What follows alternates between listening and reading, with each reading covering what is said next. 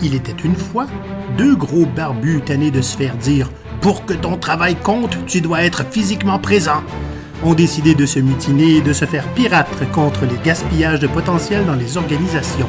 Voici leur histoire. Bonjour tout le monde, bienvenue au quatrième épisode du podcast de Go Pirate. Bonjour Maurice, ça va? Salut Olivier, ça va très bien toi-même? Ça va bien, merci. Euh, écoutez, euh, au moment d'enregistrer ce podcast, on est en plein milieu euh, d'une pandémie de COVID-19 et comme beaucoup d'organisations, ben Maurice et moi en ce moment, on est en télétravail. On retravaille à distance et pour la première fois, on enregistre un podcast à distance et c'est la deuxième fois qu'on enregistre parce que ça se passe pas tout le temps bien technologiquement.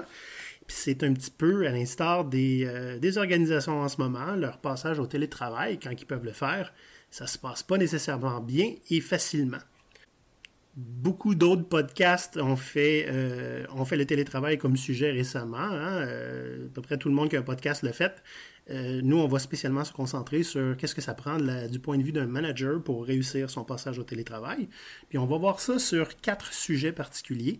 Donc, l'état d'esprit, quel genre d'état d'esprit ça prend pour réussir une transition vers le télétravail? C'est quoi les conditions de succès? Comment on fait pour gérer le travail à distance? Et comment on fait pour évaluer les résultats du travail? Donc, on va sauter tout de suite dans l'action avec l'état d'esprit. Maurice. Donc, une période de télétravail comme celle qu'on vit là, euh, c'est moins un drame que ce qu'on peut penser. Bon, pour beaucoup euh, d'entreprises, l'idée est d'avoir à faire une transition rapide sans, sans aucune espèce de préparation. Mais c'est une belle occasion pour resserrer les liens euh, patron-employé, puis améliorer les dynamiques d'équipe dans une entreprise. Puis en fait, toutes vos dynamiques de, de travail. Donc, voyez ça comme une opportunité. Faites correctement, ça va être une belle opportunité pour vous. Oui. Puis là, il ne s'agit pas juste d'avoir à travailler avec une nouvelle technologie. C'est pas tout. Ça va aider. Mais c'est vraiment l'état d'esprit qui va faire la différence sur le succès de, l'entreprise, dans le fond, ou, les difficultés. Oui, oui, le cœur euh, du télétravail, c'est une question d'engagement, puis c'est une question de dynamique de travail, pas une question d'outils. Donc, euh, si, euh, on a souvent des questions, quels sont les meilleurs outils pour moi? On va en parler un petit peu plus loin, mais le fait est qu'il n'y a pas de meilleurs outils, il y a juste celui avec lequel vous allez utiliser. Là, un des éléments les plus importants, c'est, bon, on l'a dit, on veut faire notre épisode aujourd'hui avec un point de vue gestionnaire en premier. La raison à ça, c'est qu'ils ont tendance à être un peu négligés, puis ce sont eux autres qui paniquent le plus. Donc, la grande peur des gestionnaires quand on parle de télétravail, qui est la même peur pour laquelle le télétravail n'est pas déjà plus répandu dans les entreprises, c'est que les gestionnaires ont peur de plus pouvoir contrôler leurs employés. Ils doivent, les, ils doivent leur faire confiance, c'est quelque chose de laquelle ils n'ont pas l'habitude, puis qui n'ont jamais amené les employés à, dans une relation de confiance où ils méritent cette confiance-là. Tu sais, Olivier, quand on gère les gens comme si c'était des enfants, ils vont agir comme si c'était des enfants. Quand ben on les gère comme si sont des adultes, ils vont agir en adultes. Et? Je vais, juste un exemple, il y a quelque chose que j'ai lu euh, ce matin puis qui m'a horripilé, vous ne savez pas à quel point.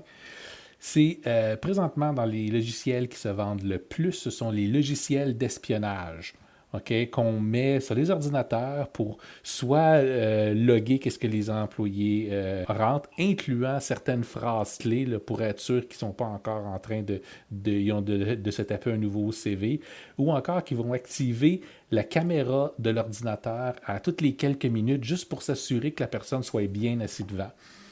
Et pourquoi tu penses que ça se vend aussi bien? C'est plus facile que de faire confiance? Rendu là, c'est plus une question de faire confiance ou pas. Rendu là, c'est se donner l'illusion qu'on est encore en train de contrôler les gens. En entreprise, on demande aux gens de faire une série euh, de tâches puis d'être assis sur une chaise pendant 8 heures par jour. Mhm. Mais on ne contrôle pas toujours qu'est-ce qu'ils font. Donc, quand on est au bureau, on est content quand on voit les employés assis à leur place en train de travailler. Et peu importe ce qu'ils font vraiment. Donc, il y a quand même un besoin, dans le fond, qui est ressenti de contrôler des employés, mais euh, pourquoi pas les contrôler? C'est quoi les conséquences de contrôler des employés? Bien, premièrement, c'est que les employés vont savoir que personne ne leur fait confiance. Donc, quand on les traite comme des criminels, ils vont agir comme des criminels. C'est, Ils vont comprendre à quel rythme que, que leur caméra va, va s'activer pour vérifier qu'ils sont bien devant leur ordinateur. Fait qu'ils vont finir par figurer, ils ont combien de temps pour aller faire autre chose en deux fois que la caméra s'ouvre. L'idée n'est pas là. L'idée, c'est pas de, de, de, de, miner la relation qu'on a avec les employés, mais c'est de l'améliorer avec. Donc, il faut changer notre état d'esprit plutôt que d'essayer de contrôler, puis de mesurer, puis de s'assurer que les gens font bien leurs heures pensons à autre chose. Misez sur l'impact des résultats que les employés vont, vous remettre plutôt que la quantité de tâches ou le nombre d'heures assis en avant de la caméra ou même les heures de travail. En télétravail, on a le gros avantage qu'on peut plus, qu'on peut jouer avec son horaire un petit peu plus. Puis on a aussi présentement, dans la situation actuelle, le gros désavantage qu'on a les enfants à la maison. Tous ceux qui ont des enfants vont s'apercevoir que travailler présentement, c'est un gros mot. Hmm? Oui. Oui, pas capable de rester concentré pendant trois secondes avant de se faire entendre Papa, j'ai envie d'aller faire pipi. Papa, je peux-tu avoir un verre d'eau? Papa, je veux avoir une collation. oui. Qui fait vécu? Ça, c'est mes derniers 20 minutes. Parfait. Écoute, euh, parlant justement, là, on, parle de, de, contrôler, puis comment on peut faire pour passer à quelque chose de plus progressiste, il y a une femme qui nous a demandé via LinkedIn, quelqu'un qui m'a demandé de ne pas être nommé, qui nous, nous, pose une question. Il me fait un commentaire, elle dit euh, Les boss qui capotent parce qu'on a parce qu'ils n'ont pas le contrôle, puis ils scrapent un ou deux jours par semaine pour faire des rapports, puis des plans de feuilles de temps pour te checker. Elle dit Je capote. Fallait que je le dise à quelqu'un. Qu'est-ce qu'on fait avec ça? Ben, D'abord, on le répète publiquement. Hmm? Oui. Voici l'opinion d'un de vos employés devant vos splendides mesures de contrôle. Oui. donc, c'est quelqu'un qui est habitué de faire du télétravail, mhm. en plus. Donc, euh, qu'est-ce qu'on peut faire au, au manager? Il faut gérer ses attentes, j'imagine. Il faut gérer ses attentes, oui.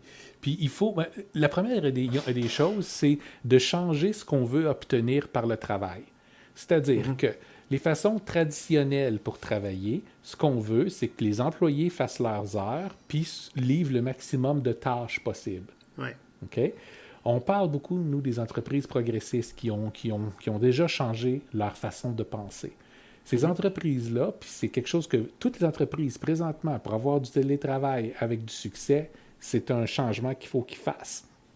Donc, commencer à parler résultats. Qu'est-ce que je souhaite obtenir par les efforts de mon employé? C'est quoi la valeur que je tiens à avoir? C'est pas 60 tâches. OK? On serait capable de faire 60 fois du café pour porter à personne parce qu'on ne peut plus travailler ensemble, mais ça n'apporte rien sur la compagnie. Donc, euh, dans, l'article de blog qu'on est, que, j'ai écrit hmm, pour, euh, pour euh, appuyer le podcast présentement, j'en parle dedans. Puis un des exemples que je donne, par exemple, plutôt que de dire à un employé ou à une équipe, refais-moi le site web, de lui dire, ben, je veux que le site web convertisse 20% de plus de ses visiteurs on a un but. Là. Donc, ce que l'employé va faire va être extrêmement différent de juste refaire le site web puis comprendre le pourquoi il doit faire le, travail. Donc, allez-y avec ça. Expliquez ce que vous souhaitez obtenir pour que les gens comprennent le pourquoi il faut qu'ils travaillent. Puis après ça, mesurez l'impact de leurs efforts, pas la quantité de travail. Des fois, c'est possible de régler un, un problème en cinq minutes, puis ça va avoir une valeur énorme, beaucoup plus que si on fait 60 heures à travailler dessus. Oui. Là aussi, il faut dire que là, on parle beaucoup de télétravail, télétravail. Il y a des compagnies qui font ça depuis des années. Euh, mais là, en ce moment, c'est un contexte qui est assez particulier. On, est, on est en crise. Il y, a, il y a des choses à considérer là-dedans. Là. C'est pas, euh, pas un télétravail qui est normal. Ben, la grosse différence, je dirais, pour les entreprises qui font déjà euh, du télétravail, par exemple, j'ai travaillé en collaboration avec Bell Canada pendant plusieurs années. Puis c'est une entreprise où le télétravail fait partie de la culture. Il n'y a pas de différence entre se rendre au bureau pour travailler ou travailler à distance, que de toute façon, les gens avec qui on va travailler vont être partout au Canada. Hmm. Donc, euh, la grosse différence maintenant, c'est que les enfants sont autour. Puis, ben, la santé mentale, Euh, les gens sont stressés. on ne sait pas si la famille va bien. Y a-t-il des enfants qui sont malades, des gens qui sont malades? Euh, c'est pas tout le monde qui a été formé et préparé non plus. Ça s'est fait pas mal du jour au lendemain. Donc, il faut prendre tout ça en compte. C'est vrai, c'est vrai. Euh, la, crise actuelle cause des, une pression sociale qui est, qui est différente. Ouais. Ça, en fait, cette pression-là fait en sorte qu'un gestionnaire doit pas s'attendre nécessairement à recevoir la même, le même niveau de, de productivité qu'en temps normal. Ouais. Un bon exemple pour aider à gérer cette, pression sociale-là, le, patron de ma femme organise à quelques reprises durant, durant la semaine des petites rencontres euh, d'une demi-heure, 45 minutes avec une bière chacun chez soi, juste pour décompresser puis parler de comment est-ce qu'on se sent, non seulement avec le travail, mais avec l'environnement autour. Puis, euh, il y a, et puis, il y a quelques jours, il a même organisé un souper. C'est lui qui payait euh, le souper à tous ses employés, peu importe où il était. Tout le monde avait un budget, puis il pouvait commander. Donc, euh, juste pour dire que tout le monde avait une activité à faire ensemble, puis avait un peu de social, parce que la santé mentale, c'est important. C'est le même patron qui dit régulièrement à ses employés, là, on a assez travaillé, allez prendre une marche. Oui, OK. C'est vraiment une question d'état d'esprit. C'est vraiment une question d'état d'esprit. Vos, employés, ce sont des humains, puis en tant qu'humains, ben, il faut en prendre soin. C'est la même chose pour vous, en soit dit en passant. Donc, euh, personne présentement devrait être pris à faire euh, du temps supplémentaire, euh, devrait être pris à se pousser plus loin que ce qu'il a besoin d'être. si vous voyez des gens qui font ça, souvent, c'est une réaction au stress externe. Hmm. Donc, il faut aider à, les, à passer au travers du stress sans nécessairement s'épuiser en plus. Parfait. Parlons maintenant des, euh, des conditions de succès. Comment on peut créer les conditions pour le succès? Parce qu'on s'entend, là, en ce moment, il euh, n'y a personne qui a envie de se planter. Là. Non, ben c'est dans l'intérêt de tout le monde que le passage au télétravail se réussisse. Pour les entreprises, c'est une question de survie dans bien des cas. Il faut être en mesure de soit pouvoir continuer nos opérations ou être capable d'y revoir. Parce que beaucoup d'entreprises, puis ça, c'est incluant nous avec GoPirate, il faut qu'on réaligne l'ensemble de nos services pour être capable de pouvoir les livrer à distance. Donc, euh, tandis que pour les employés, c'est une belle opportunité non seulement de gagner de l'autonomie puis arrêter d'être micromanagé tout le temps, mais de gagner des, des, droits au, au, au, télétravail. La plupart des entreprises, quand ils ont des politiques de télétravail, c'est si tu es correct, puis on te connaît, puis tu es là depuis longtemps, tu peux peut-être faire une journée ou deux par, par mois, par semaine pour certains endroits. Mais maintenant, euh, quand on va revenir à la normale, ce que les employés vont rechercher le plus, c'est les endroits où il n'y a pas de différence entre faire du télétravail puis y en, peut être au bureau, avoir le choix de faire ce qu'ils ont envie de faire au moment où ils ont envie. Ouais. Donc là, en ce moment, on peut montrer que ça marche en gagnant cette conférence-là. Exact. ça, ça veut dire, pour un gestionnaire, c'est important de ne pas essayer de piéger ses employés ou d'attendre de, aux aguets là, qu'il y a un échec. Si un employé échoue dans un projet que vous lui donnez, c'est pas à votre avantage. C'est à votre avantage qu'il réussisse. C'est à votre avantage de l'appuyer, de lui donner les ressources qu'il a besoin, puis d'utiliser la phrase la plus puissante qui n'existe pas dans un milieu d'affaires. Qu'est-ce que tu as besoin pour réussir? Maîtrisez cette phrase-là, puis vous allez être le meilleur gestionnaire qu'il n'y a pas, avec les meilleures équipes qu'il n'y a pas à côté. OK. Donc, de quoi tu as besoin pour réussir? Euh, pour poser cette question-là, il faut qu'on se parle. Il faut qu'on se parle. La communication, c'est extrêmement important. Mais une communication n'a pas besoin d'être constante. Oui. Donc, il y a deux modèles de communication, deux types de communication que vous devez apprendre à maîtriser puis comprendre lequel utiliser quand. C'est la, la, communication synchrone la communication asynchrone. La communication synchrone, c'est quand vous avez besoin de parler avec quelqu'un directement pour avoir sa réponse directe. Si vous voulez juste faire un check-in, si vous avez juste une petite question à poser, ça n'a pas besoin d'être synchrone. Laissez les employés travailler tranquille, utilisez le courriel, utilisez les messageries instantanées, posez votre question, puis attendez que la personne ait le temps pour vous répondre. Oui. OK? les, les, communications synchrones, c'est quand on veut régler un problème urgent d'habitude ou quand on a besoin de, de se synchroniser, ben, de se monter un plan. Puis quand vous avez un enfer, donc quand on fait des meetings par exemple, assurez-vous que les meetings incluent uniquement les personnes qui sont essentielles au meeting. Une personne essentielle, c'est si cette personne-là n'est pas là, le meeting ne peut pas arriver. Dans tous les autres cas, toutes les autres personnes sont superflues. Pas besoin de les inviter, gardez ça le plus petit possible, tout de pointe possible, court, puis assurez-vous que chacun des meetings finisse avec des, des, items d'action. Oui. Quel genre, quel genre d'informations sont importantes à transmettre aux employés? Qu'est-ce que tu en penses, Olivier? Comment ça va? Pas juste le demander, le dire. Comment va l'entreprise? Oui, une transparence sur les conditions actuelles est, est, extrêmement importante. Euh, on voit souvent dans tout ce qui est gestion du changement que les, que les gestionnaires ont une euh, peur bleue de communiquer aux employés qu'il y a des changements qui s'en viennent ou qu'il y a quelque chose qui ne fonctionne pas ou qu'il y a un problème. Comme ah, s'ils n'étaient pas assez intelligents pour euh, s'en rendre compte eux-mêmes.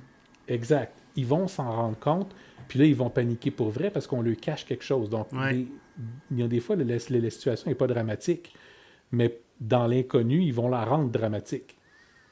Fait que soyez ouverts, soyez euh, transparents. Présentement, il y a beaucoup d'entreprises qui vont avoir de la difficulté, de la grosse difficulté. Puis tout le monde le sait, ça. Donc, si vous êtes transparent sur c'est quoi la situation actuelle, qu'est-ce qui risque d'arriver, puis vous vous tenez ouvert aux suggestions, ben peut-être que votre solution va venir d'un des employés, puis un duquel vous ne vous seriez pas douté. Mm OK. Quoi d'autre? Vous pouvez aussi communiquer qu'est-ce que vous êtes prêt à, tolérer que vous ne tolériez pas avant? Comme par exemple euh, le fait de tenir euh, des, heures plus éclatées plutôt que de faire du 9 à 5, simplement parce que la réalité de la vie fait en sorte que vous ne serez pas productif nécessairement à ces heures-là. Mais expliquez aussi si vous avez besoin d'aller prendre une marche, si vous avez besoin de prendre une journée de repos, dites-le puis faites-le, parce qu'avec le stress que tous les gens ont présentement, euh, c'est le, genre de, de, break et puis d'attention dont ils ont besoin. Hmm. Puis la dernière chose, discutez de si vous êtes satisfait de la situation puis de la dynamique de, travail actuelle. Souvent.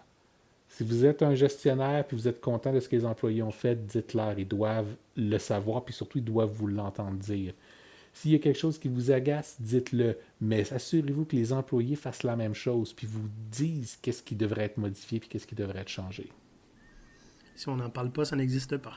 Exact.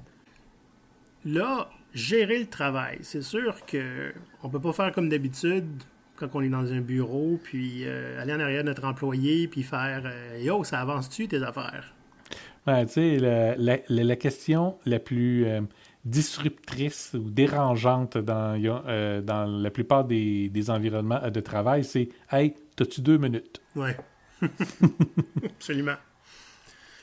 Donc, il y a un temps pour être disponible, puis il y a un temps pour s'isoler, j'imagine. Puis ça, c'est quelque chose que les gens font au bureau aussi, hein, by the way. C'est pas nouveau, mais c'est comme plus tangible en télétravail.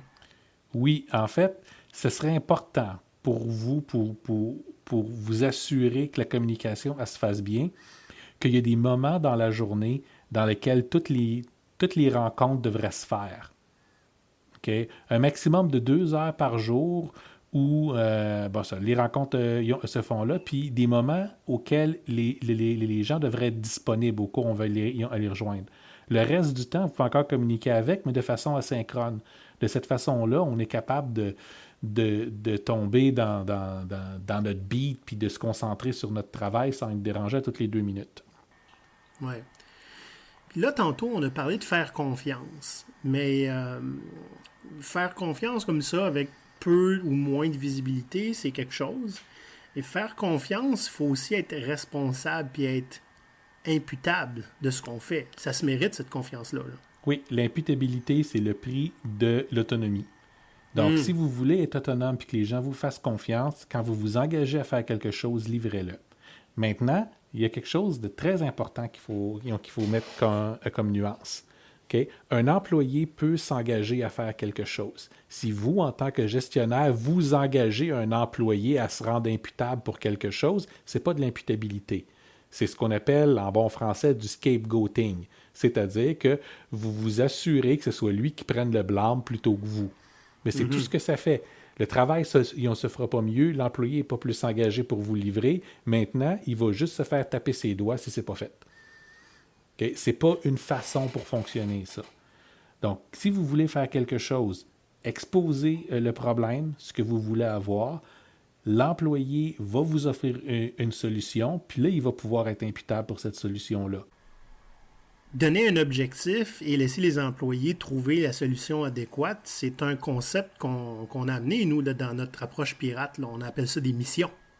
Oui, c'est basé, écoute, le, concept d'une mission, on en parle dans l'article de blog, c'est essentiellement établir c'est quelle valeur on veut recevoir.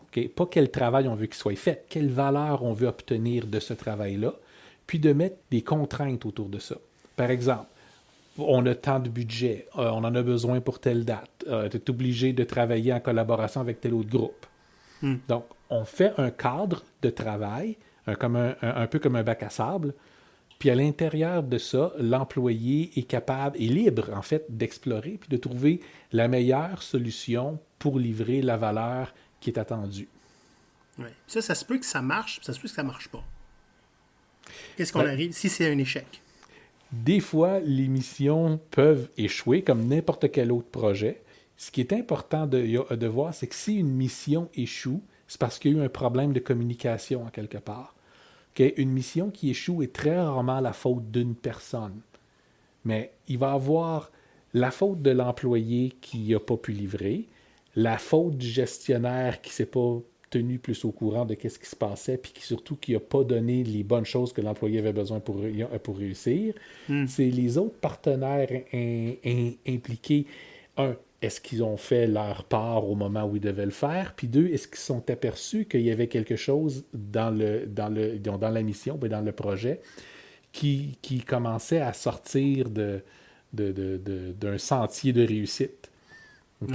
Donc, la victoire et puis l'échec, c'est une question de groupe. Tout le monde qui sont impliqués, on, a une part de responsabilité dans le succès ou dans l'échec des autres. Donc, il faut rester vigilant tout le temps. Puis, il faut s'entraider autant que possible.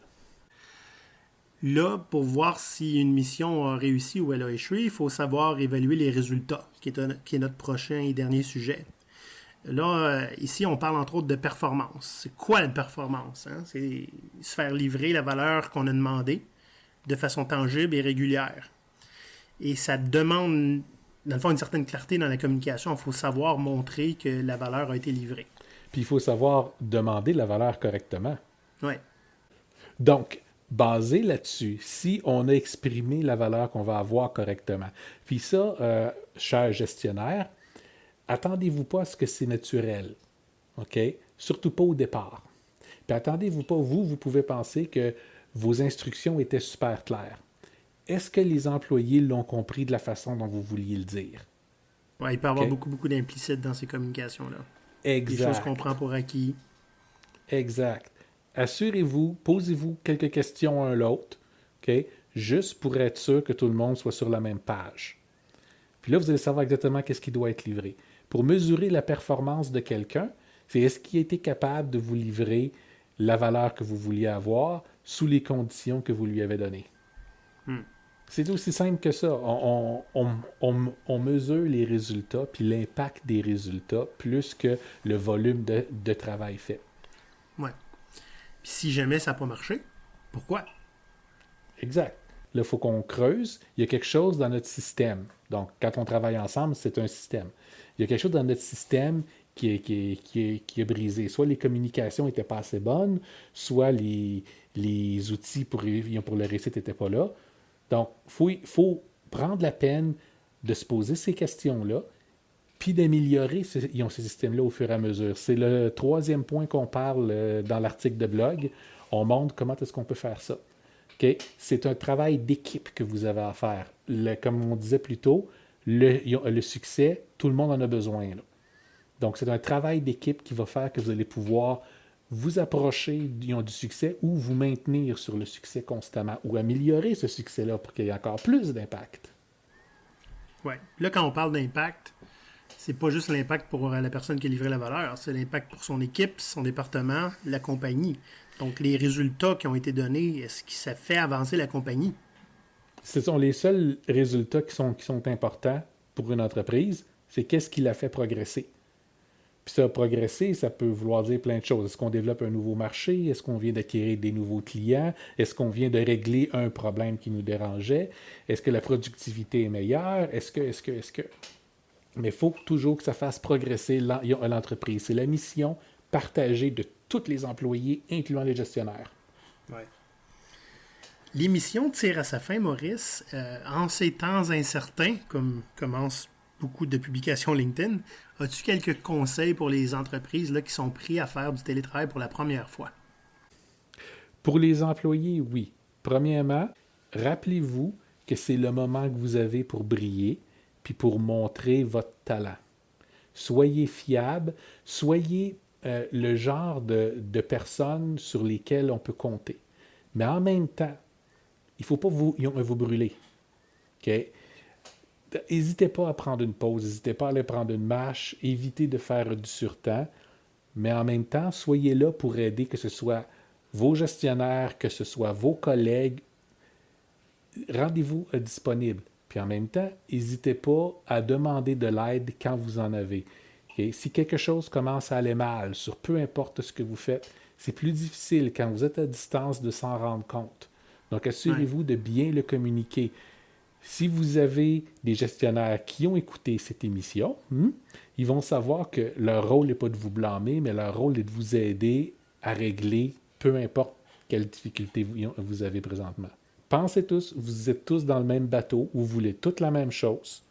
Si l'entreprise prospère dans cette période de chaos-là, ça veut dire que tout le monde continue à travailler, ça veut dire qu'un coup que la période de chaos va se terminer, la dynamique de travail va avoir changé pour le mieux. Donc, c'est le temps maintenant de forger l'environnement de travail que vous souhaitez avoir plus tard. Merci beaucoup, Maurice. Merci beaucoup, Olivier. Donc, euh, juste avant de terminer, je vous invite à aller voir l'article qui est relié à cet épisode de, podcast. Donc, euh, sur blog.gopirate.com, l'article s'appelle Trois astuces pour une stratégie de télétravail réussie. Je vous invite aussi à venir nous visiter sur notre page LinkedIn de GoPirate et on a maintenant une page Facebook.